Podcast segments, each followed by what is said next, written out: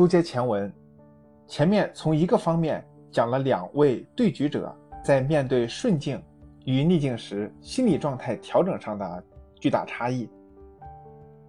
再从另一个方面讲，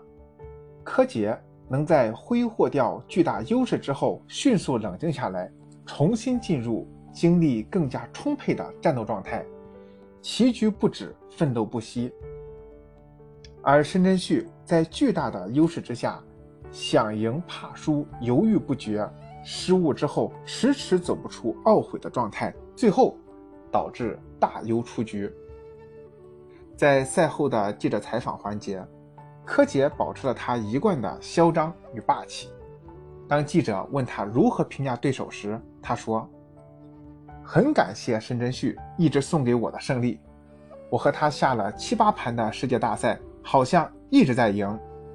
是申真谞不停地让我证明自己，我想超越自己。如果我一直保持这种状态，我不会输给任何人，我也不会比任何人差。面对深宫智能，除了感谢还是感谢。小申的战绩已经彪悍到没有人能赢他的地步，但我是不会比他差的，只能说他有些地方还需要提升一下，所以。还是要对小申说：“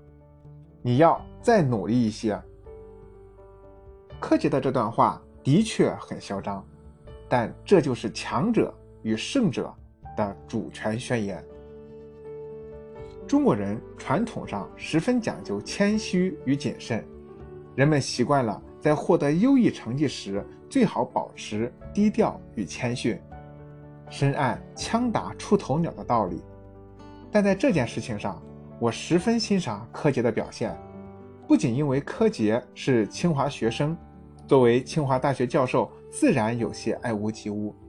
更是因为我认为一个刚刚二十三岁的青年血气方刚，并且当之无愧地站在了世界围棋的巅峰，是有这个资格嚣张的。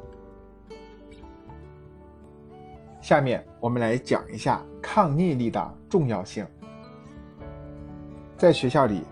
柯洁虽然没有上过我的课，但我知道他在学校里人气很高，平时也是一个乐观谦和的阳光大男孩。可见柯洁的嚣张与霸道是有特定场合，也是针对特定人的。就像他在围棋世界里所展现的那样，从来不会因为逆境而轻言放弃，一定要战斗到最后一手棋。在他身上，我们看到了一个年轻人特别可贵的抗逆力。在英文中，抗逆力的单词是 resistance，原意指物体受外力弯曲或变形之后能够很快恢复的能力。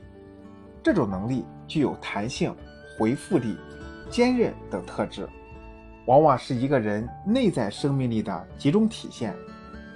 抗逆力也可以说是一种心理免疫力，是一个人在面对挫折、困境时能够从容应付、坚持不懈的能力。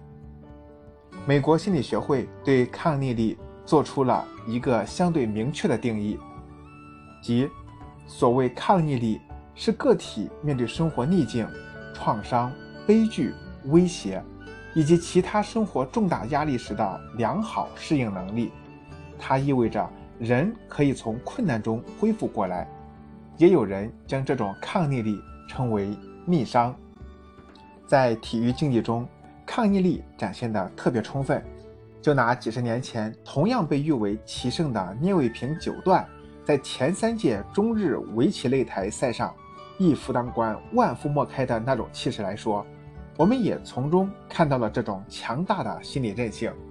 当然，还有我们的中国女排。无数次面对绝境却不轻言放弃，更是造就了划时代的意义的女排精神，成为激励无数中国人战胜困难、勇往直前的精神动力。